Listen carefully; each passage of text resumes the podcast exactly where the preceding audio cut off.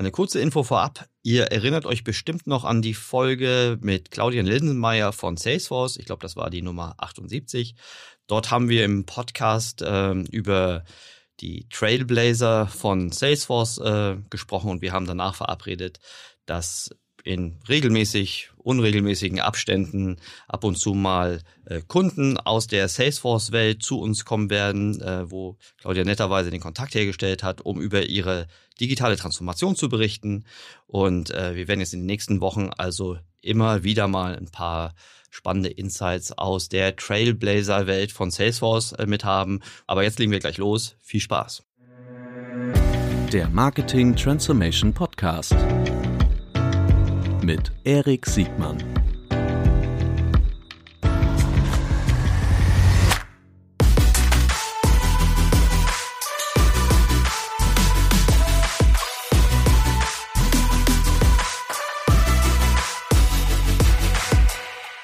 Herzlich willkommen zu einer neuen Folge des Marketing Transformation Podcasts. Heute mit Philipp Liesenfeld vom ersten FC Köln. Herzlich willkommen, Philipp. Hallo Erik, danke für die Einladung. Du, sehr gerne. Ich freue mich, dass du da bist. Den ersten FC Köln, den muss man nicht mehr vorstellen. Äh, aber erzähl mir noch mal bitte ganz kurz, was treibst du beim ersten FC Köln? Ich bin verantwortlich für das Thema Unternehmensentwicklung und E-Sports mhm. bei uns im Club. Ähm, unter Unternehmensentwicklung bündeln wir eigentlich alle Digitalthemen, das Thema Innovation, ähm, Technologie. Wir haben dort unterschiedlichste Maßnahmen, auch mit mhm. ähm, Startup-Kooperationen, für die wir verantwortlich sind. Das Thema strategische Beteiligungen was auch Teil des Innovationsprozesses ist. Ähm, Sonderthemen zum Thema Neugeschäft, ne? also im Prinzip alles, was mit New Business und Business Development zu tun hat, läuft bei uns im Bereich zusammen. Und dann haben wir nochmal das gesonderte Thema E-Sport, wo wir uns ähm, ja mit der neuen Industrie E-Sport beschäftigen mhm. und ähm, auch eine strategische Beteiligung verwalten. Super. Ich glaube, was ich mir erhoffe von diesem Gespräch, wo ich mir sehr sicher äh, bin, dass äh, da was dabei sein wird, ähm, sind die Themen Innovation, Transformation von einem, vielleicht nicht das Geschäftsmodell, aber vielleicht auch, auch, auch das, aber vor allen Dingen, wie man mit einer, sagen wir mal, untypischen Stakeholder-Situation auch Innovation treibt und äh, die nächste Generation an, an Fans und Kunden an, an das Produkt, wenn ich so sagen darf, binden kann.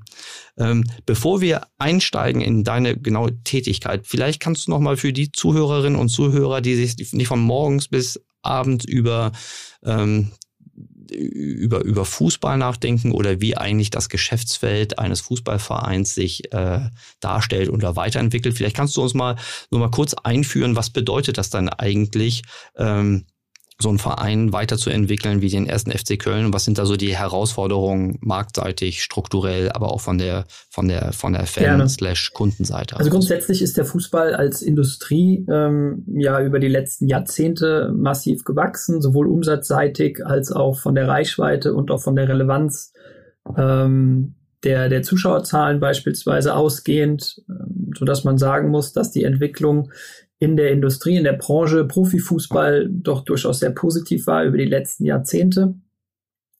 Ähm, so das Geschäftsmodell eines mhm. Fußballvereins setzt sich zusammen aus, oder die Wertschöpfung eines Fußballvereins setzt sich zusammen aus unterschiedlichen Geschäftsmodellen. Wir haben so das klassische Thema Sponsoring, was ihr kennt aus dem Marketing. Mhm. Ähm, wir haben dann natürlich die Performance auf dem Platz, also erfolgsbasierte mhm. ähm, Zahlungen für internationales Geschäft, aber auch für Platzierungen in der Bundesliga. Dann haben wir so das Thema Transfers, was ebenfalls auch mit dem Kerngeschäft Fußball zusammenhängt. Wir haben den Matchday als solches.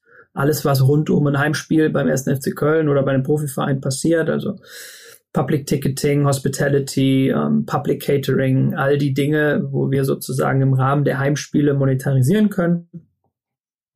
Wir haben das Thema Merchandising, ähm, mhm. was auch bei uns im Club ähm, ein sehr, sehr, sehr, sehr wichtiges Thema ist, weil es auch ein sehr ähm, umsatzrelevantes Thema ist. Und dann haben wir das Thema Medienrechte, ähm, was über die Liga zentral vermarktet wird. Das heißt, da haben wir nur bedingt Einfluss drauf. Es ist so, dass die DFL, die Deutsche Fußballliga, ähm, die, die, die, die TV-Rechte der Liga zentral vermarktet und es dann da für jeden Club einen Share aus den Erlösen gibt ähm, so dass das die wesentlichen Geschäftsmodelle sind, mit denen wir als professioneller Bundesliga-Verein Geld verdienen und in der Vergangenheit Geld verdient haben. Und ähm, wenn ich jetzt die Entwicklung der Industrie zu Beginn angesprochen habe, dann ist es jetzt, glaube ich, über die letzten drei mhm. Bis vier Jahre relativ deutlich geworden, dass gerade diese Geschäftsmodelle, über die wir gerade gesprochen sind, irgendwo auch an, einen, an eine Wachstumsgrenze gestoßen sind. Ja, also so in, in so vielen Industrien, wo jetzt auch das Thema Digitalisierung und, und Tech auch irgendwo immer, immer mehr in das Bestandsgeschäft eingreift, ähm, so wird es auch bei uns deutlich, dass ja, wir einfach neue Geschäftsmodelle definieren und entwickeln müssen, um signifikant wachsen zu können. Also im Fußball ist es so, dass wir natürlich mhm. immer noch das Potenzial haben, ins internationale Geschäft zu kommen und dann machst du natürlich signifikanten Umsatzsprung, weil einfach die Erlöse aus, einer, aus einem UEFA-Wettbewerb nochmal ganz andere sind. Aber ähm, das Endergebnis ist im Fußball eben nicht planbar. Und das führt dazu, dass das auch ähm, sicherlich kein Weg ist, auf den wir uns jetzt mittel- bis langfristig konzentrieren können oder verlassen können, dass wir irgendwann internationales Geschäft ähm, in Köln wieder haben. Mhm. Das finde ich ganz interessant. Also, wenn ich das richtig verstehe, wenn ich kurz einhaken darf, äh, nur für mich zum Verständnis. Also, es gibt Teile des Wachstums, den kannst du beeinflussen, ähm, oder da bist du vielleicht äh, gut dabei, den zu beeinflussen. Dann gibt es aber auch hochrelevante Teile, die sind außerhalb eures Verantwortungsbereiches oder die könnt ihr schwer bis gar nicht beeinflussen. Also wie zum Beispiel sagen wir, die, die Performance auf dem Platz. Genau. Ähm, die ja dann zu Europa oder nicht Europa oder erste oder zweite Bundesliga ist ja durchaus auch nochmal vermutlich ein Unterschied. Ähm, von den, von den Makrotrends, das Wachstum in der, in der Vergangenheit, was, was hat das im Wesentlichen getrieben und waren das äh, Dinge, die ihr beeinflussen konntet oder nicht? Ja, also schon. Ne? Man muss schon sagen, dass die Medienrechte ähm, Erlöse sicherlich einer der, der massivsten Wachstumstreiber war in den vergangenen Jahren, aber auch das ganze Thema Sponsoring mhm. ähm, und auch die Attraktivität der Heimspiele. Also die Bundesliga hat die höchste Auslastung von allen europäischen Ligen. Mhm. Ähm, ich würde sagen, das sind die drei wesentlichsten Faktoren. Das Thema Performance auf dem Platz hängt natürlich indirekt auch wieder mit den Medienrechten zusammen, weil es dort einen Schlüssel gibt. Ähm, das heißt, umso besser du abschneidest in der Bundesliga ähm, als auch international, mhm. umso mehr bekommst du vom Gesamttopf. Mhm. Ähm, dementsprechend sind das sicherlich die wesentlichen Wachstumstreiber gewesen, die auch zu dem Erfolg der Gesamtindustrie beigetragen haben. Mhm. Wenn du jetzt nach vorne äh, guckst, aber ich glaube, ich habe dich vorhin unterbrochen, vielleicht wolltest du sowieso gleich sagen, aber äh, wenn du jetzt nach vorne schaust, was sind jetzt die wesentlichen äh, Chancen, aber auch durchaus, was sind die Risiken für euer Geschäftsmodell oder für euer Unternehmen oder einen Verein äh, im, im Besonderen? Ja, ich glaube, das Thema Digitalisierung oder generell die Veränderung, ähm, was auch das Konsumverhalten der Zielgruppen betrifft, ist sicherlich eine der größten Herausforderungen, die sich die Industrie im Moment stellen muss. Ähm, wir haben so vor drei Jahren, als wir uns intensiver dem Thema gewidmet haben und auch für uns verstanden haben, warum Entwicklung jetzt, jetzt wichtig ist und warum es auch wichtig ist, neue Geschäftsmodelle und neue Erlöspotenziale zu generieren, erkannt, dass wir ja nicht mehr mit anderen Sportarten oder auch nicht zwingend mehr mit anderen Clubs konkurrieren außerhalb des Platzes, sondern wir vor allem ähm, um die Aufmerksamkeit der, der jüngeren Zielgruppe ähm, konkurrieren. Ne? Wir haben direktes Konkurrenzszenario mit dem Thema Gaming E-Sport, wo die junge Generation heutzutage einfach massiv unterwegs ist, sehr, sehr viel Zeit aufwendet, sich mit den Themen zu beschäftigen. Wir haben das Thema OTT, also Netflix, ähm, wo einfach auch klar ist, dass eine junge Generation sich anders mit den Themen beschäftigt, als das vielleicht noch vor fünf bis zehn Jahren der Fall war, als sicherlich der Fußballkonsum ähm, ein anderer war wie heute. Mhm. Und das führt am Ende des Tages einfach dazu, dass wir Produkte entwickeln müssen, Features entwickeln, entwickeln müssen, ähm, die weggehen von unserem klassischen Bestandskunden und sich ein Stück weit mehr darauf fokussiert, was denn heutzutage eigentlich eine junge Generation interessiert. Mhm. Das ist sicherlich eine der größten Herausforderungen, der wir uns ähm, zukünftig stellen müssen und der wir uns jetzt auch schon eine gewisse Zeit stellen. Und das muss man ganz klar sagen, ist auch sicherlich nochmal eine Chance für uns als ähm, Mittelklasse-Bundesliga-Verein, da Umsatzlücken zu schließen, die vielleicht durch den nicht vorhandenen sportlichen Erfolg nachhaltig ähm, entstanden sind, dass wir in der Lage sind, diese Lücken zukünftig zu schließen. Mhm. Und dieses Potenzial sehen wir und deshalb haben wir uns auch sehr, sehr intensiv mit den Themen beschäftigt. Mhm. Hast du da schon, schon, schon Beispiele, äh, welche, welche Themen das sind? Also welche Schwerpunkte setzt ihr da? Und wie, und vielleicht noch bevor, bevor wir da reingehen, wie der, du sagst, eine der, der Bedrohungsszenarien, die ihr habt, ist der, ist, ist das Mediennutzungsverhalten, was sich ändert, gerade bei jüngeren Zielgruppen, so habe ich die verstanden. Ähm, E-Sports, Gaming, äh, Streaming-Dienstleister.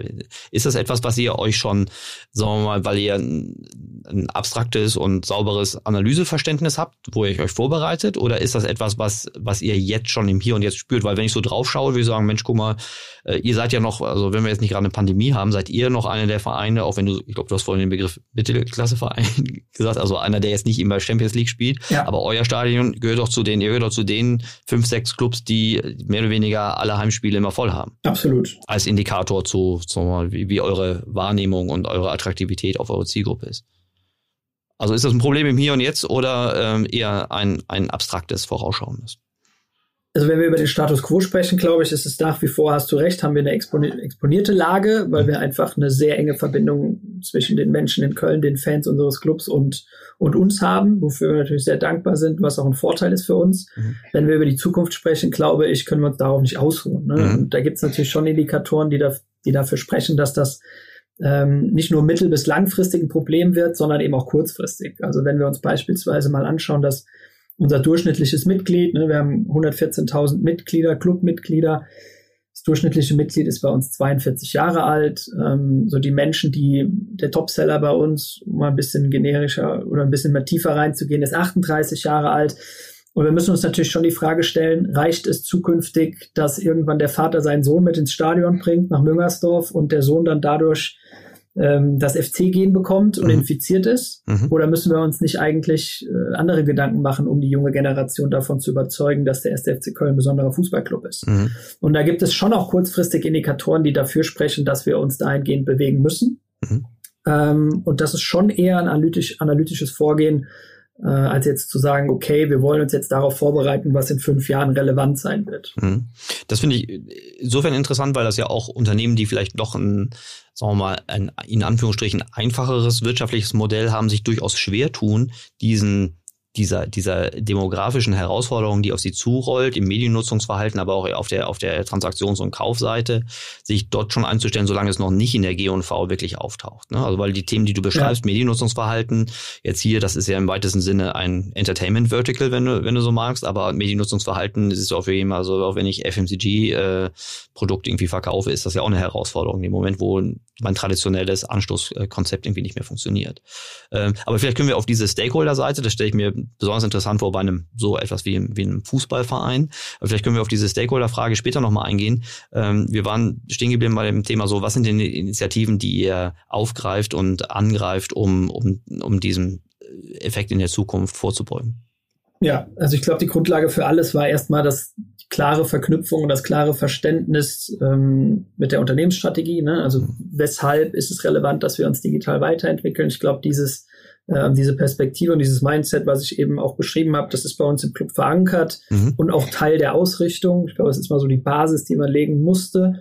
Ähm, und dann geht es jetzt im ersten Schritt natürlich darum zu überlegen, wir haben uns da sogenannte Handlungsfelder definiert, mit denen wir uns intensiver beschäftigen seit drei Jahren. Ähm, das ist so ein bisschen zum einen die Experience auf unserer Plattform, ne? also sehr infrastrukturell gesprochen bedeutet das natürlich, ähm, wie, welche Mobile-Zugänge haben wir zu unseren Fans, welche Möglichkeiten haben wir, mit den Fans direkt in Kontakt zu treten, wie sieht das Ganze shopseitig aus bei uns, ähm, ist die Plattform so miteinander verknüpft oder die unterschiedlichen äh, Services so miteinander verknüpft, dass das ähm, ja eine äh, eine State-of-the-Art-Experience für einen FC-Fan ist. Mhm. Wie leicht ist es auch bei uns, Transaktionen zu tätigen auf der Plattform? Also das sind erstmal sehr viele ähm, Konsolidierungsthemen gewesen, auch auf Seiten der IT-Infrastruktur, mhm. wo wir auch einfach investieren mussten und mhm. auch investiert haben. Ähm, beispielsweise Mobile Ticketing eingeführt, Mobile Payment eingeführt, was irgendwie in anderen Industrien schon schon Standard ist. Da waren wir jeweils der erste Club in, in Deutschland, der das umgesetzt hat, was auch jetzt mittlerweile sehr, sehr gut funktioniert. Ähm, wir haben uns dem Thema Inhalt, Content nochmal ganz anders gewidmet, eine eigene Dokumentation auferlegt, die wir auch ähm, über ein Sub Sub Subskriptionsmodell selbst verwerten ähm, und dann erst in der Zweitverwertung abgegeben haben an einen Partner. Mhm. Machen das natürlich auch zum, um, um eben Leads zu generieren, Leute zu identifizieren, die vielleicht bislang noch nicht in unserem Kosmos präsent waren. Mhm. Ähm, und dann gibt's eben diese Themen E-Sport, Innovation, ähm, Startup-Kooperationen, die sehr stark darauf einzahlen, dass wir übergeordnet uns das Ziel gesetzt haben, eine neue Zielgruppe zu erschließen für uns als Club, ähm, früher einen Zugang zu bekommen zu den heute ähm, jüngeren Fußballinteressierten oder vielleicht auch noch gar nicht Fußballinteressierten, um die frühzeitig äh, mit der Marke 1. FC Köln und dem Club in Verbindung zu bringen. Und das Thema Tech und Innovation, ähm, warum eben eine Startup-Kooperation? Wir haben uns gesagt, wir, wenn wir neue Geschäftsmodelle entwickeln wollen, zukünftig brauchen wir erstens eine andere Kultur, ein anderes Mindset. Ähm, wir müssen verstehen, wie Innovationen gefördert werden können als Organisation. Und wir brauchen relativ guten Blick darauf, was sind Technologien und Lösungen, die unser Geschäft morgen und zukünftig ähm, verändern können oder vielleicht einen Mehrwert bieten für uns. Mhm. Und in dem Zusammenhang haben wir dann auch unser eigenes ähm, Startup-Programm ins Leben gerufen, arbeiten da jetzt seit zweieinhalb Jahren sehr intensiv auf dem, ähm, in dem Gebiet mit, mit jungen Gründern zusammen und bringen die auch mit ans Geisbockheim, um auch, wie gesagt, das Thema Kulturentwicklung ähm, voranzutreiben, was essentiell ist, um Digitalgeschäft machen zu können. Mhm. Super spannend. Ich versuche so für mich so diese, diese Felder zu sortieren. Wenn ich das erste Feld mir vergegenwärtige, das war so die, ähm, die Plattformseite, ähm, Mobile Ticketing, Content etc. Das ist so bisschen so die Gegenwart auf, auf, ein, auf ein adäquates Level oder vielleicht noch darüber hinaus zu machen. Äh, die also Mobile Ticketing, äh, ich unterstelle jetzt mal, dass ihr auch besser eure Fans versteht, kennenlernt, dass ihr zum Beispiel einen Dialog-Consent über, äh, über alle Interaktionen mit euren Fans generieren könnt oder ihr nach und nach die Fans von einer anonymen oder teilanonymen Masse zu einer, zu einer klaren Identität überführen könnt. Ist das halbwegs richtig wiedergegeben? Auf jeden Fall. Ich glaube, das ist sogar, Erik, eine der größten Herausforderungen, die wir haben. Mhm. Weil wenn du dir die Frage nach Wachstum stellst und mhm. du weißt, dass die Clubreichweite halt ein relevantes KPI ist für uns, um zum einen die bestehenden Geschäftsmodelle besser zu monetarisieren, auf der anderen Seite aber auch neue Geschäftsmodelle zu etablieren. Dann geht es am Ende darum, möglichst viele Leute, Kunden, Fans zu identifizieren, die eine Verbindung zu uns haben. Das ist mhm. genauso wie in jedem anderen Geschäft. Mhm. Und da sind, da ist das Potenzial noch immens, weil wir da auch technologisch einfach noch nicht so weit sind, um, um da alle Potenziale ausschöpfen zu können. Mhm. Ähm, das ist ich, gebe, ich gebe da immer ein Beispiel dafür, ja. das ist so die Gesamtreichweite auf den externen Plattformen. Ähm, das ist ja immer in der Vergangenheit auch ein, für uns wichtig gewesen, ähm, auf den Social Media Plattformen eine relevante Reichweite zu haben, sowohl aus Markensicht als auch aus Sicht der Vermarktung, weil wir unseren Sponsoren natürlich auch die Reichweite anbieten können. Mhm. Nur Ihr in eurem Podcast kennt genau die Algorithmen auf den Plattformen und wisst auch, wie wenig du am Ende des Tages nur noch erreichst von dieser Reichweite. Genau. Und deshalb ist eines der wesentlichsten Themen zukünftig ähm, die Konvertierung der Leute von externen Plattformen auf unsere eigene Plattform. Mhm. Nur wenn wir das schaffen, dann sind wir auch in der Lage ähm, zu wachsen. Mhm. Und deshalb ähm, brauchen wir da natürlich auch die Technologie und auch die Mechanik dahinter, um das möglich und auch die Produkte am Ende, um mhm. das überhaupt zu ermöglichen. Mhm. Also spektakulär, weil die, die, ähm, ich glaube, diese Plattformunabhängigkeit oder positiv formuliert, so attraktiv zu sein, dass sich ähm, potenzielle äh, Interessenten, Kunden, Fans sich nicht immer über Drittplattformen orientieren, sondern direkt zum, zum eigentlichen Produktanbieter irgendwie gehen. Das ist ja, glaube ich, so die Meta, aber auch wirklich die relevanteste Herausforderung, die unsere Industrien durch diese Digitalisierung erfahren haben. Und das müssen wir ja, auch alle, ehrlich gesagt, alle ein bisschen lernen, weil so ein Problem gab es ja vorher nicht. Ne? Ähm, was mich besonders freut, aber auch ähm, ein bisschen überrascht, ehrlich gesagt, ist, dass das auch ein Fußballverein, äh, jetzt liegt das vielleicht daran, dass ich so einen komischen, vielleicht nicht adäquates Bild über Fußballvereine habe, ich weiß nicht warum, äh, dass ihr euch damit wendet, wo, wobei ihr ja von euren Geschäftsmodellen könnt sagen, hey, puh, ihr kriegt, das Stadion ist eh, ich vereinfache jetzt, ne? Das Stadion ist eh voll, ähm, ihr habt Fans seit Generationen, die TV-Rechte laufen, sind in der Vergangenheit jetzt auch für euch glaube ich, gut gelaufen für alle in der, in der, in der Bundesliga. Ähm, dann ist der Rest doch eigentlich so ein bisschen Cherry on the Cake. Aber diese Initiativen, die ihr hier aufgreift, das sind ja Dinge, die da rennt man ja nicht nur immer offene Türen ein, könnte ich mir vorstellen. Das sind ja, das sind Investitionen, das ist, glaube ich, auch nicht leicht zu erklären für Menschen, die nicht von morgens bis abends über, über Marketing oder Digitalmarketing nachdenken. Wie hast du, wie, wie habt ihr eure Stakeholder da mit ins Boot geholt? Also was sind so die Ratschläge, die du vielleicht auch anderen geben würdest, äh, die sich mit dieser, dieser Herausforderung äh, beschäftigen, ähm, um da möglichst eine breite Unterstützerschaft irgendwie hinter sich zu kriegen?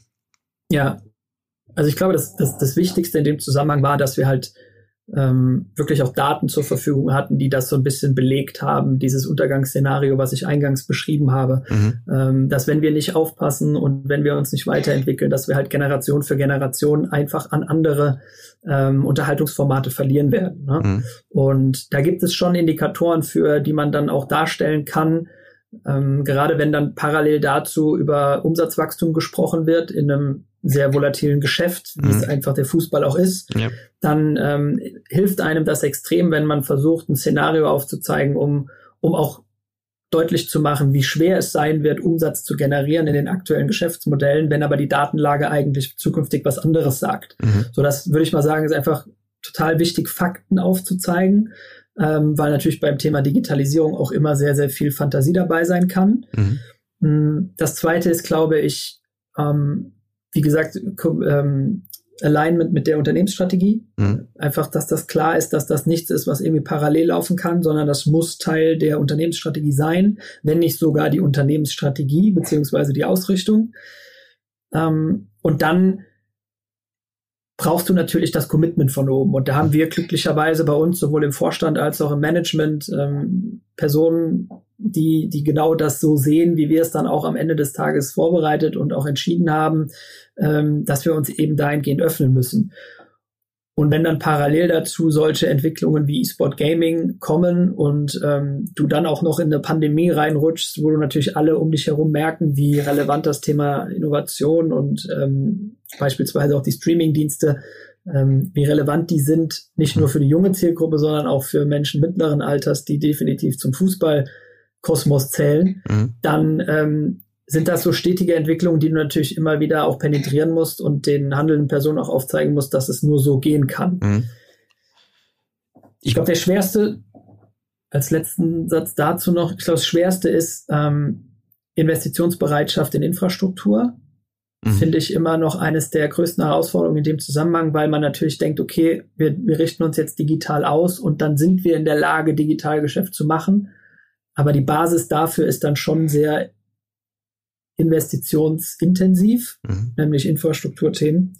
Ähm, das war sicherlich der schwerste auch, aber das ist dann auch so ein stetiger Prozess, der dann auch immer für mehr und mehr Verständnis ähm, sorgt bei den handelnden Personen. In welcher Reihenfolge habt ihr diese Diskussion geführt? Habt ihr zuerst die, so diesen Sense of Urgency äh, be besprochen und dann über die ähm, Investition oder war schon immer klar, dass Infrastruktur, Investition da ist und äh, im Grunde das, das, das Wie und Warum danach gefolgt ist?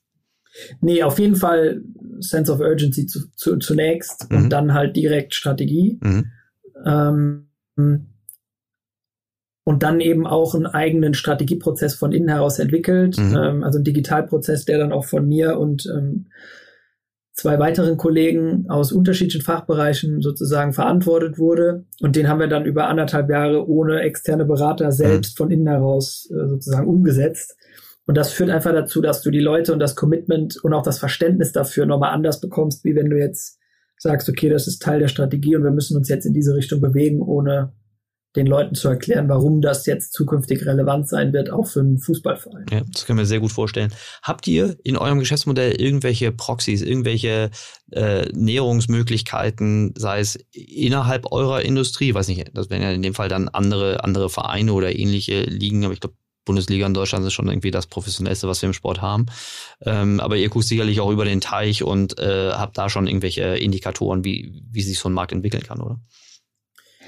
Ja, auf jeden Fall. Also der Benchmark im Sport macht total Sinn, ähm, wobei ich ein Freund davon bin, auch gerade bei den Digitalthemen den Benchmark ähm, mal ganz bewusst raus aus dem Sport in andere mhm. Industrien zu gehen, weil das Interessante ist ja, wenn du dir die Geschäftsmodelle von uns anschaust und du betrachtest sie isoliert, mhm dann ist Merchandising am Ende des Tages E-Commerce. Mhm. Und dann ist Sponsoring am Ende des Tages eine Marketingdisziplin. Und mhm. ähm, dann ist das Thema Content ähm, auch Teil des Marketings, wo du aber super schauen kannst, wie andere Industrien oder andere Unternehmen mhm. damit umgehen, die aber schon Digitalgeschäft generieren oder mhm. die oder meinetwegen auch Digitalunternehmen sind. Mhm. Ähm, das war immer so ein bisschen auch unsere Perspektive dabei, weil wir nie so wir finden es nicht gut, wenn du versuchst, einen Benchmark mit Manchester City oder Bayern München oder Real Madrid zu ziehen, weil es dann immer nur in deinem eigenen Kosmos ist und du nur wenig Impulse bekommst. Ähm, mhm. und du vielleicht die gleichen Krankheiten vererbst. Ne? Ja, genau, genau. Mhm. Ja, auf jeden Fall.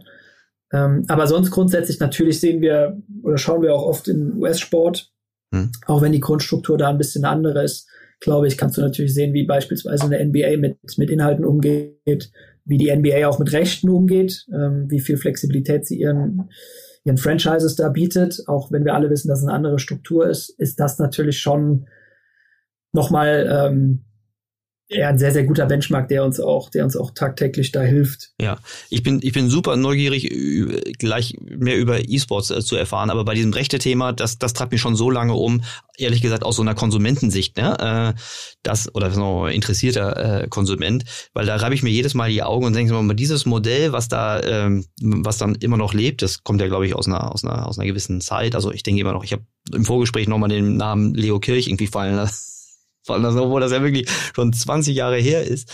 Ähm, aber das da wäre ich dir dankbar, wenn du das nochmal erklären könntest, allein wie der Status quo ist heute, weil so im Ergebnis heißt das ja, so kriege ich das zumindest, dass diejenigen, die den Content im Grunde produzieren auf dem Platz, ähm, in der rechte Verwertungskette, so wie ich das wahrnehme, ganz am Ende stehen. Ne? Ich glaube, ihr seid die Letzten, die eure eigenen Bilder vom wirklichen Spiel ähm, wirklich distribuieren können. Klar, ihr kriegt auch Geld für die für die Pauschalvermarktung. Aber vielleicht kannst du diese zwei Systeme, also A, wie läuft es heute in der Bundesliga und gerne auch als Vergleich, wie ist es zum Beispiel in, in, den, in den Staaten, sei es in der NFL oder in anderen Ligen, wie ist das da organisiert und was sind die Vor- und Nachteile für euch? Ja, gerne.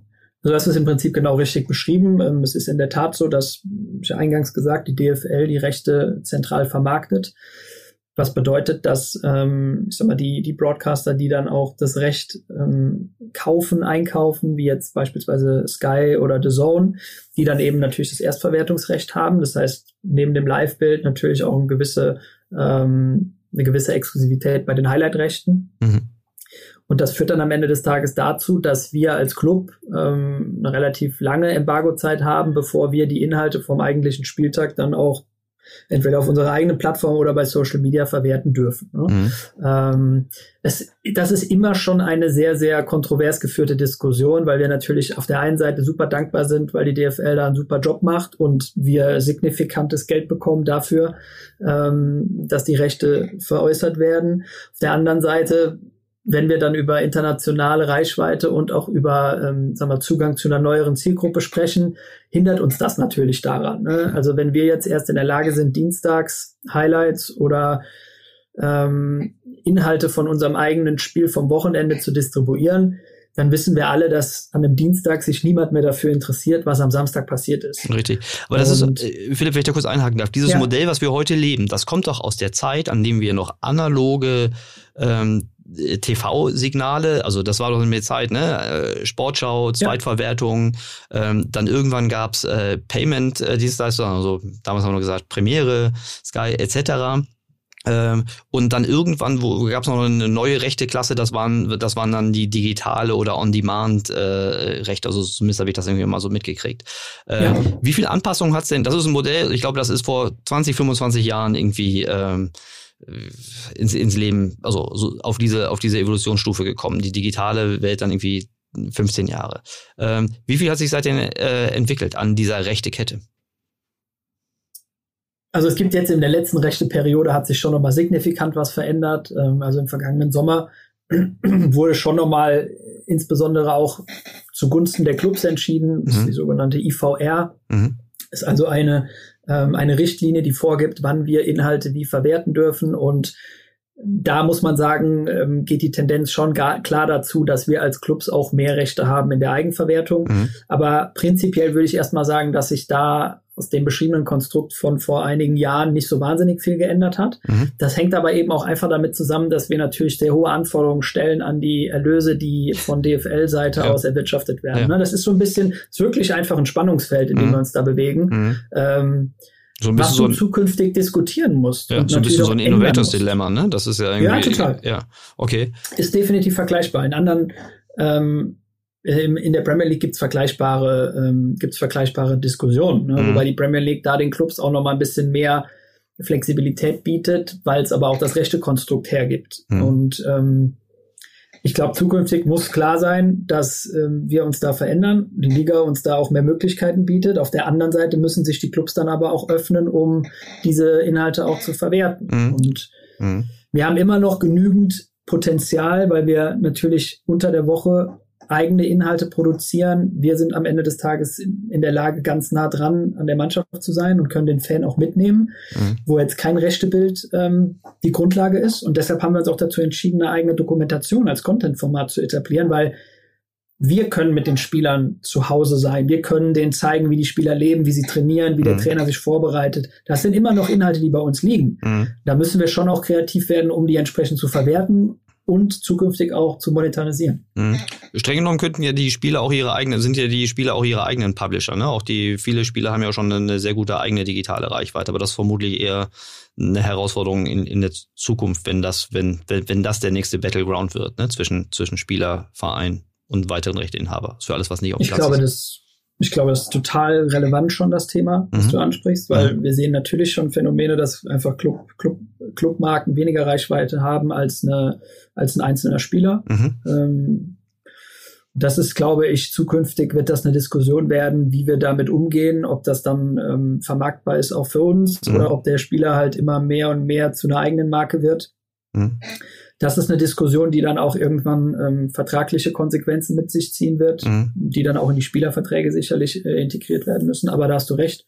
Mhm. Das ähm, ist sicherlich eines der nächsten Themen, die da auch in dem Zusammenhang eine Rolle spielen werden. Mhm. Spannend. Aber klar, ich meine, hey, bei den Summen, die da gezahlt werden, da würde ich auch mal drüber sprechen, wer denn eigentlich ja. die Vermarktung. Ich dachte gerade, alles, was nicht auf dem Spielfeld ist, dann in der Kabine. Wenn ich an Kabine denke, denke ich an, an Insta äh, der und, und Tweets der, der, der, der Spieler. Super spannend. Die, äh, nur damit ich es aus meinem Kopf habe, noch irgendetwas, was wir von der NFL oder ähm, irgendwie aus, aus dem, aus dem US-amerikanischen Sportmarketing lernen können?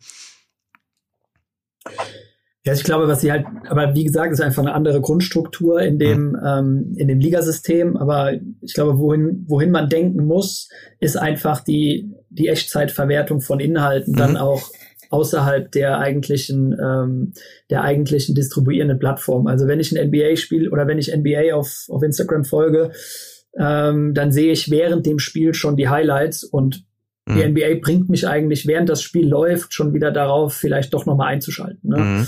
Ähm, ich glaube, solche Dinge in Echtzeit, Inhalte zu verwerten, Highlights zu verwerten, um die Leute dann auch, ähm, ich sag mal, unmittelbar auf die Plattform beziehungsweise auf das Produkt mhm. ähm, aufmerksam zu machen, das ist definitiv was, was zukünftig bei uns und auch ähm, bei der Bundesliga besser werden kann und besser wird. Mhm.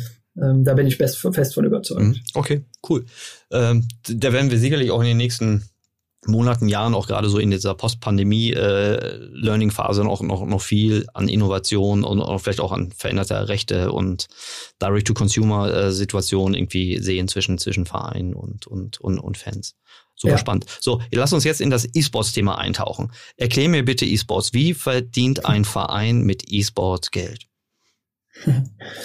Gerne. Also erstmal ist es ja so, dass E-Sport als, als Industrie so in den letzten, ich würde mal sagen, fünf Jahren sehr stark in den Mainstream vorgedrungen ist. Ähm, wir haben da massive Wachstumsraten gesehen und es hat dazu geführt, dass auch der Fußball sich intensiver mit dem Thema beschäftigt hat. Mhm. Vielleicht muss man einleitend auch nochmal das Thema ein bisschen einordnen. Also weil man ja immer noch so ein bisschen den Eindruck hat, je nachdem, mit wem man spricht, denken die Leute, dass E-Sport äh, oder Gaming auch immer noch eine Nische ist. Mhm. Ähm, E-Sport ist Teil der Jugendkultur, E-Sport ist Teil des Sports der Zukunft. Mhm. Ja, also das ist ein Fakt, darüber brauchen wir nicht mehr zu diskutieren. Ähm, ich glaube, die Gaming-Industrie ist, glaube ich, äh, größer als die TV-Industrie, die Musikindustrie und die Filmindustrie zusammen. Ja. Ne? Also einfach mal, um ein bisschen Gefühl dafür zu bekommen, worüber wir reden. Ähm, es gibt mehr Menschen, die ähm, Gaming-Inhalte konsumieren als ähm, Stunden auf Netflix. Mhm. Ja, also es werden mehr Stunden mit Gaming-Inhalten verbracht, als Netflix konsumiert wird. Ich finde, das ist nochmal eine Zahl oder auch mal eine Größenordnung, um sich das mal zu verdeutlichen, worüber wir hier eigentlich reden. Mhm. Mhm. Warum ist E-Sport so interessant auch für, für die Fußballindustrie? Wir haben eben das Dilemma angesprochen, dass wir Probleme haben, die junge Zielgruppe zu erreichen. Die junge Zielgruppe konsumiert den Fußball nicht mehr so, wie, ähm, wie wir ihn auch im Moment anbieten und wie, wie, die, wie die Broadcaster ihn auch anbieten und wie wir Clubs den Inhalt verwerten. Wir glauben, dass ein Zwölfjähriger, ein 13-Jähriger heute in den seltensten Fällen 90 Minuten Fußball schaut, mhm. sondern ähm, der wird sich seine Highlights anschauen, der wird, ähm, wie du eben sagtest, auch die Spielermarken folgen auf Social Media und wird darüber ähm, sich die Informationen holen, die er braucht. Mhm. Und das führt einfach dazu, dass uns der Zugang fehlt zu einer, zu der Zielgruppe, die zukünftig für Wachstum beziehungsweise Umsatz sorgen soll, nämlich bei uns die Topseller zwischen 36 und 42 Jahre alt. Mhm. Und wenn wir nicht in der Lage sind, den Funnel weiter mit jungen Leuten zu befüllen, um, um jetzt mal ein bisschen technischer zu werden, dann kriegen wir einfach, dann kriegen wir einfach ein massives Problem, weil wir jetzt ein Substitut haben zum Fußball, was vorher nicht existierte. Und mhm. das ist E-Sport. Mhm. E-Sport bündelt eigentlich ähm, unterschiedliche Disziplinen. Ja, also du kannst es vergleichen mit ähm, E-Sport ist jetzt nicht ein Spiel, sondern E-Sport beinhaltet ähm, FIFA, League of Legends, Dota, Counter-Strike, also ganz unterschiedliche Disziplinen ähm, und wird logischerweise vor allem digital abgebildet. Es gibt dort Menschen, die Wettbewerbe, ähm, wo mehrere Millionen Menschen in Streams zuschauen wo Stadien gefüllt werden, in der, äh, wenn wir nicht gerade eine Pandemie haben. Mhm.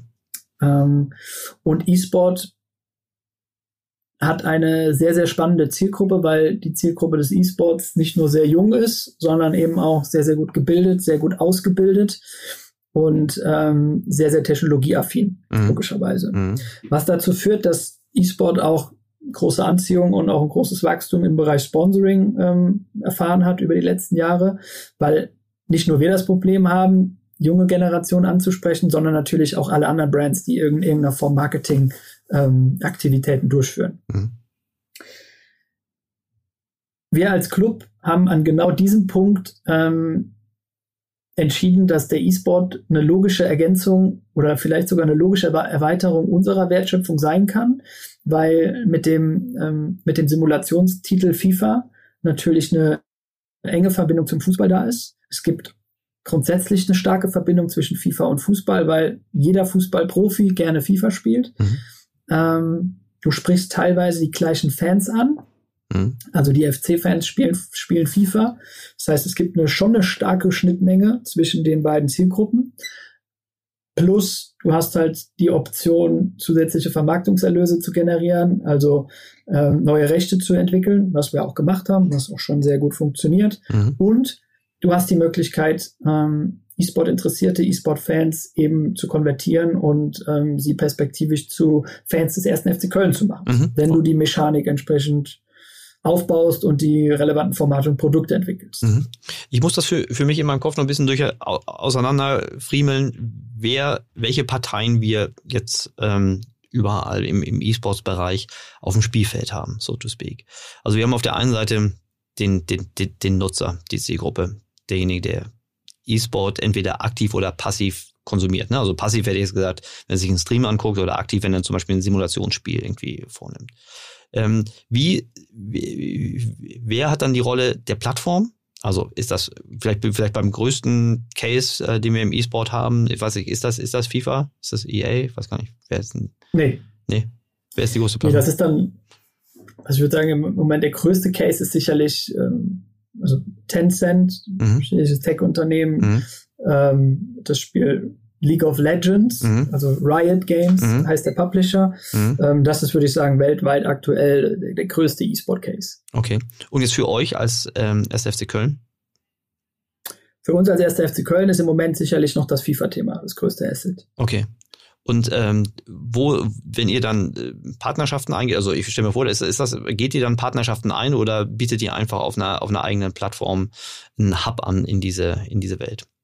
Ja, also wir haben uns dazu entschieden, ähm, es gibt viele Bundesliga-Vereine, die die eigene FIFA-Teams aufbauen. Das heißt, sie haben dann zwei FIFA-Profis oder drei FIFA-Profis auf mhm. der Payroll und mhm. spielen dann eben mit den FIFA-Profis bei Wettbewerben mit. Mhm. Wir haben uns dazu entschieden, einen strategischen Partner ähm, mit einem strategischen Partner zusammenzuarbeiten, das ist mhm. SK Gaming. Mhm. SK Gaming ist ein Kölner E-Sport-Unternehmen, was zu den erfolgreichsten E-Sport-Unternehmen der Welt mhm. zählt. Ähm, wir haben zu Beginn gesagt, wir wollen erstmal verstehen, wie funktioniert die Industrie, welche Inhalte sind relevant in der Zielgruppe, ähm, wie funktioniert Vermarktung, was müssen wir wie aufbauen, damit auch unsere Partner einen Mehrwert haben. Das heißt, mhm. wir haben da sehr viel Know-how-Exchange gehabt zwischen SK und uns mhm. und haben uns dann ähm, 2019 dazu entschieden, auch ähm, Gesellschafter zu werden von SK Gaming, mhm. ähm, was ein strategischer Schritt war, um auch nochmal als ja, als relevanter Spieler auch in diesem E-Sport-Segment wahrgenommen zu werden und nicht nur zu sagen, wir sind jetzt der Fußballverein, der hier ähm, irgendwie mitspielen will, sondern wir haben gesagt, wir brauchen hier ein klares Commitment mhm. und sind jetzt inzwischen mit der Daimler AG und ähm, der Deutschen Telekom Gesellschafter bei SK Gaming, was uns natürlich auch nochmal eine ganz andere Perspektive in die Industrie bietet. Ja. Und das ist so ein bisschen die, zum einen die Asset-Betrachtung, die super interessant ist für uns, ne, mhm. weil natürlich SK sich auch als Unternehmen in einem Wachstumsmarkt befindet und entwickeln kann. Und zum anderen bietet uns das die Möglichkeit, auf die Spieler im beispielsweise FIFA-Segment zurückzugreifen mhm. und die für unsere, ähm, für unsere Aktivitäten zu nutzen. Es mhm. gibt die virtuelle Bundesliga, ja, da spielen ähm, 26 Vereine mit mittlerweile. Mhm. Das heißt, jeder Verein hat seine Spieler und wir spielen in einem regelmäßigen Abstand gegeneinander. Mhm. Das wird verwertet ähm, auf Twitch. Mhm. Da gibt es dann Streams zu, da schauen dann Fans ähm, zu und mhm. wir haben Partner eingebunden. Und das bietet uns aber natürlich auch die Möglichkeit zu sagen, okay, SK Gaming ist auch im League of Legends ähm, Titel aktiv. Mhm und hat noch zahlreiche andere Titel, die nochmal eine ganz andere Reichweite mit sich bringen als FIFA, sodass wir dahingehend auch Erfahrung sammeln können, um perspektivisch auch die anderen Titel zu nutzen für unsere strategischen Ziele im E-Sport. Mhm, super. Was sind die, das verstehe ich jetzt deutlich besser, die, ähm, was sind dann eure Erlösarten? Äh, also im Sinne von, habt ihr Transaktionserlöse ähm, von, von irgendwelchen Paid-Inhalten? Habt ihr Lizenzerlöse, weil ihr als, als, als auch als Marke auftritt? Oder habt ihr Vermarktungserlösungen, weil ihr natürlich auch das irgendwie an, an eure Sponsoren irgendwie die Reichweite weiterverkaufen könnt? Ja, also genau, wir haben neue Rechte kreiert. Das heißt, wir haben äh, Vermarktungserlöse. Das ist dann auch klassisch Sponsoring. Das Sponsoring-Modell funktioniert im E-Sport genauso wie im Fußball. Mhm. Nur, dass es natürlich mehr um digitale Rechte geht. Mhm. Ähm, das ist der erste Strang. Der zweite Strang ist das Thema Merchandising, E-Commerce. Also wir haben auch eine E-Sport Merchandising-Kollektion entwickelt, gemeinsam mit SK, mhm. um da auch nochmal eine etwas andere Zielgruppe anzusprechen. Das ist so ein bisschen die klassische Erlösperspektive ähm, auf der, auf der Revenue-Seite. Mhm. Der strategische, die strategische Perspektive, die man da einnehmen sollte, ist aus meiner Sicht die, dass wenn wir darüber reden, dass wir junge, eine junge Zielgruppe ansprechen und mhm. wir versuchen wollen, Produkte, Formate zu entwickeln auf unserer eigenen Plattform, die dazu führen, dass SK Gaming E-Sport-Fans auf unsere Plattform kommen und die Inhalte bei uns konsumieren. Dann reden wir am Ende des Tages auch darüber, ähm, was ist uns ein Lead wert, ähm, wie können wir die E-Sport-Community aufbauen, ähm, wie viele Menschen wollen wir identifizieren, um sie zukünftig entlang des Funnels zu konvertieren, zu einem mhm. FC-Fan zu machen. Mhm. Und was bedeutet das dann auch aus einer Customer Lifetime Perspektive. Mhm. Ne? Weil das Interessante im Fußball ist ja, Customer Lifetime Value im Fußball im Vergleich zu anderen Industrien und Marken ist ein aus meiner Sicht total unterschätzter KPI, weil wenn du es geschafft hast als Fußballverein, einen jungen Fan, einen jungen interessierten Fußballer zu einem FC-Fan zu machen, ja. dann wechselt der für gewöhnlich nicht mehr seinen Club. Ja.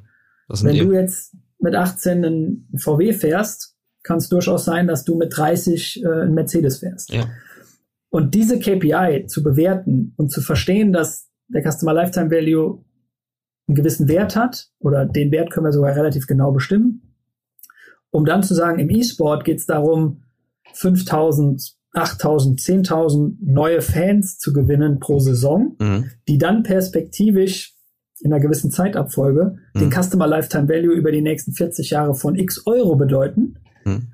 dann ist das aus meiner Sicht die relevantere KPI, die auch strategisch mehr zu dem passt, warum wir das machen, mhm. als jetzt zu sagen, okay, wir müssen jetzt mit dem Thema Sponsoring ähm, 500.000 Euro ja. oder eine Million erwirtschaften. Ja, okay. Also mhm. diese beiden Perspektiven haben wir kurzfristig, langfristig. Die mhm. strategische ist aus meiner Sicht die wichtigere. Das ist super spannend, weil gerade, also ich glaube, der, der Customer Lifetime Value wird in der Regel immer noch unterschätzt, äh, aber bei euch ist es ja so eine Art emotionaler äh, Lifetime, also so, so ein Loyalitätseffekt, der insbesondere also nicht jedes Mal bezahlt werden muss, sondern wenn einmal generiert wurde, dann einfach einen Wert äh, entfaltet, der ähm, nicht dauernd sustained werden muss. Die ähm, ich überlege gerade, inwiefern da so, aber das Konvertieren von E-Sports in, in, in traditionelle Fins, da wird es Erkenntnisse geben. Ich habe das bei meinen eigenen äh, Kindern, also gerade bei den Jungs, äh, gesehen, die, die, die spielen wahnsinnig viel FIFA, das jetzt Panel of Three in dem Fall. Ähm, äh, und bei denen ist es tatsächlich so, dass es so, so, so Cross-Animationseffekte, würde ich es mal nennen. Ne? Also egal, ob sie jetzt Fußball geguckt haben, weil gerade ein Turnier war, ob sie FIFA gespielt haben oder selbst auf dem Platz spielen, die kriegen Lust, ähm, Fußball zu spielen, wenn sie zum Beispiel zu lange FIFA gespielt haben. Ganz spektakulär. Und die sind jetzt irgendwie zwischen 18 und 22 Jahre alt, ja. Äh, deshalb glaube ich daran, dass man diese, diese, diesen Cross-Effekt äh, nicht nur konstruieren kann, sondern dass es den wirklich, wirklich gibt. Die ähm, deshalb ist vermutlich auch euer Augenmerk, wenn ihr solche Innovationen macht wie im, im, im E-Sports, auch sehr stark auch, dass das Produkt wirklich attraktiv ist. Ne? Weil klar, du kannst jetzt möglichst schnell so eine Transaktionsnummer machen. Das tun dann vermutlich alle im, im weitesten Sinne im Gaming auch. Ähm, aber ihr wollt ja dann vermutlich das Produkt irgendwie so, so attraktiv wie möglich machen, damit ihr diese, diesen in Anführungsstrichen Spillover-Effekt zu eurem traditionellen, äh, eurem Herkunftsgeschäft irgendwie ähm, so, so stark wie möglich machen kann. Richtig? Total. Und dafür muss auch, dann sind wir wieder am Anfang, ne? dafür mhm. brauchst du dann auch die entsprechende Plattform. Mhm. Weil wenn du dann am Anfang, weißt du, wenn du, wenn du E-Sport-Inhalte kreierst, die dann die junge Zielgruppe ansprechen und du konvertierst sie auf deine Plattform und dann haben sie Probleme, ein Ticket oder ein Jersey zu kaufen, weil ähm, die Experience scheiße ist, mhm.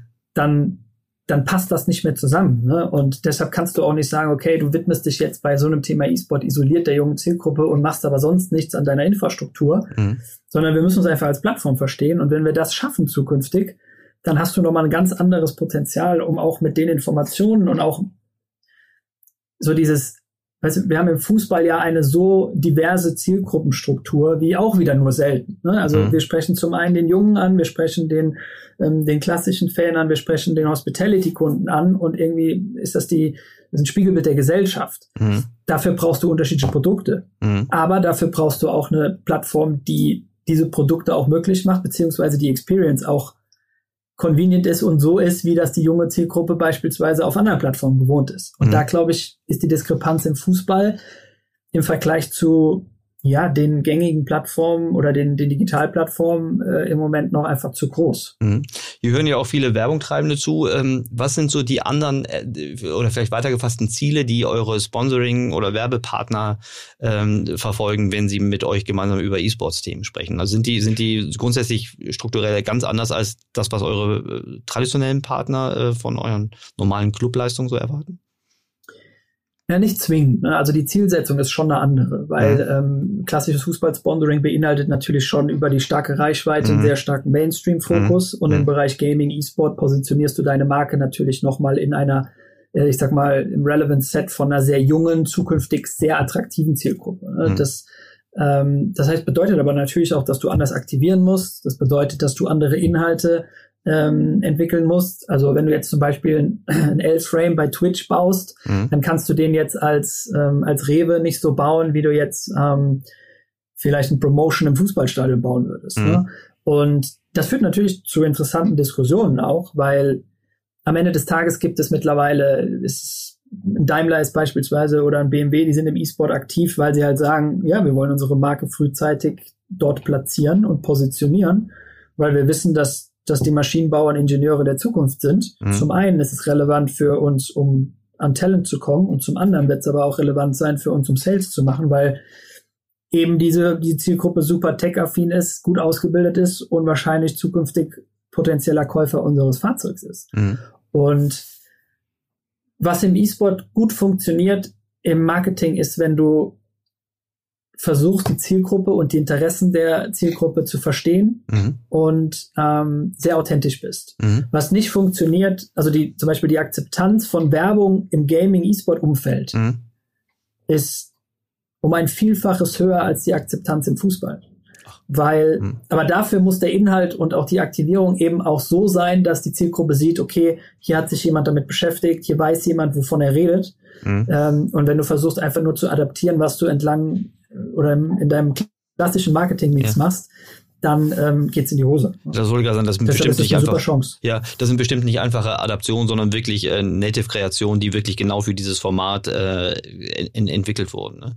Okay. Ja, absolut. Super spannend. Die, ich merke, dass es immer noch so ein Bereich ist, äh, wo ich, wo ich immer noch viel lernen kann. Also alles, was du gesagt hast, war super lehrreich für mich. Aber gerade im E-Sports erwische ich mich selbst immer dabei. So auch diese Strecke, die du äh, hergeleitet hast. Das erste, was da glaube ich alle immer verstehen, ist okay, wie viel, wie viel Zeit Konsum von Zielgruppen gehen in dieses, in, in dieses Thema. Das, ich meine, das haben wir jetzt alle gelernt, dass das wirklich hochrelevant ist. Äh, wo ich jedes Mal, aber nicht nur bei E-Sports, auch bei so Gaming-Formaten sind, das, das Irreführende finde ich immer wieder, wenn man das als Entertainment und so als Lean-Back-Entertainment-Format irgendwie versteht. Äh, weil das von der Aktivierungsquote, von der Zielgruppe halt ein ganz anderer Schnack ist. Gaming ist ja erst, erstens gibt's da häufig auch Transaktionswerte inhärent, aber es gibt auch ganz, ganz andere Interaktionswerte, die zu anderen äh, Leads führen können und zu anderen äh, Qualitäten von Kontakten führen können.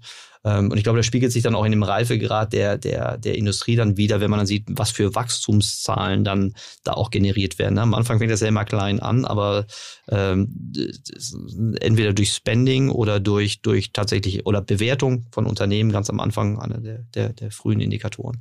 Gibt es irgendwelche Zahlen, die du teilen kannst im Sinne von Umsatzgröße, Teilnehmer und oder, oder vielleicht Wachstumszahlen in dieser, in diesem Gebiet? Oder wenn du es nicht kannst oder möchtest, äh, was sind so Quellen? Stellen, wo sich der geneigte Interessent irgendwie hinwenden kann, um sich, um sich da weiter aufschlauen zu lassen?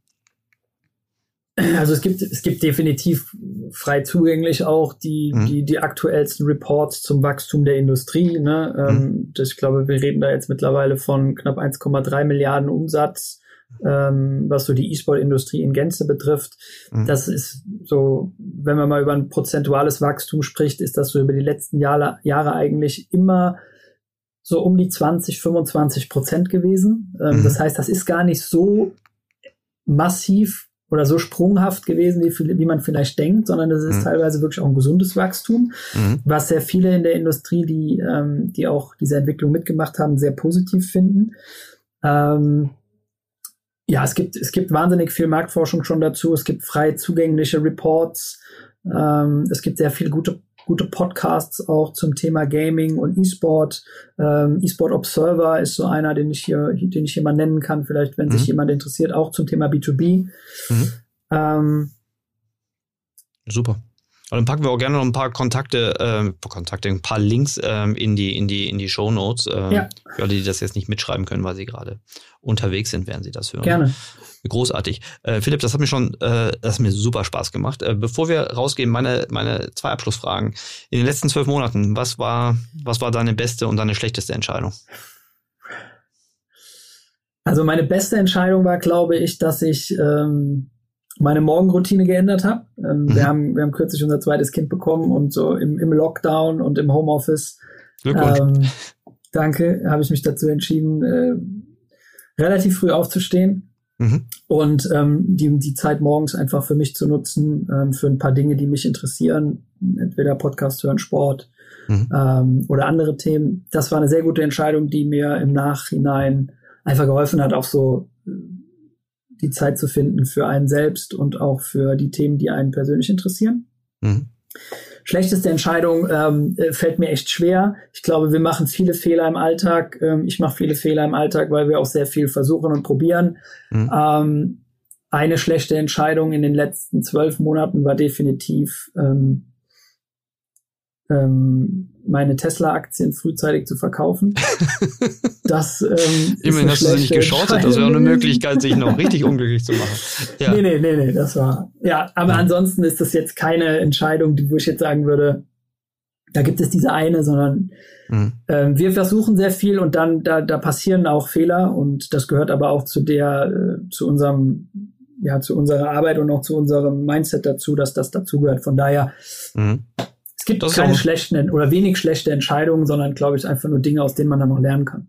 Ja, sehr gut. Das ist ja auch ein schönes äh, kulturelles Thema, ne? dass, ähm, dass wir irgendwie eine, eine fehlertolerante äh, Entscheidungskultur da irgendwie haben können. Ja. Super. Philipp, ganz herzlichen Dank. Das hat mir wahnsinnig viel Spaß gemacht. Ich wünsche jetzt dir alles Gute, deiner, deiner, deiner äh, Familie mit jungen Familienzuwachs. Äh, alles, alles Gute. Bleib, bleib gesund. Ich hoffe, dass wir uns bald äh, live und in Farbe sehen können. Und natürlich wünsche ich auch deinem, jetzt ich gesagt, deinem Unternehmen, aber deinem, deinem Verein viel, viel Erfolg. Bleibt alle gesund und kommt gut durch diese Zeit. Vielen Dank, Erik. Hat Spaß gemacht. Hat Spaß. Ja, danke. Bis bald. Tschüss. Ciao.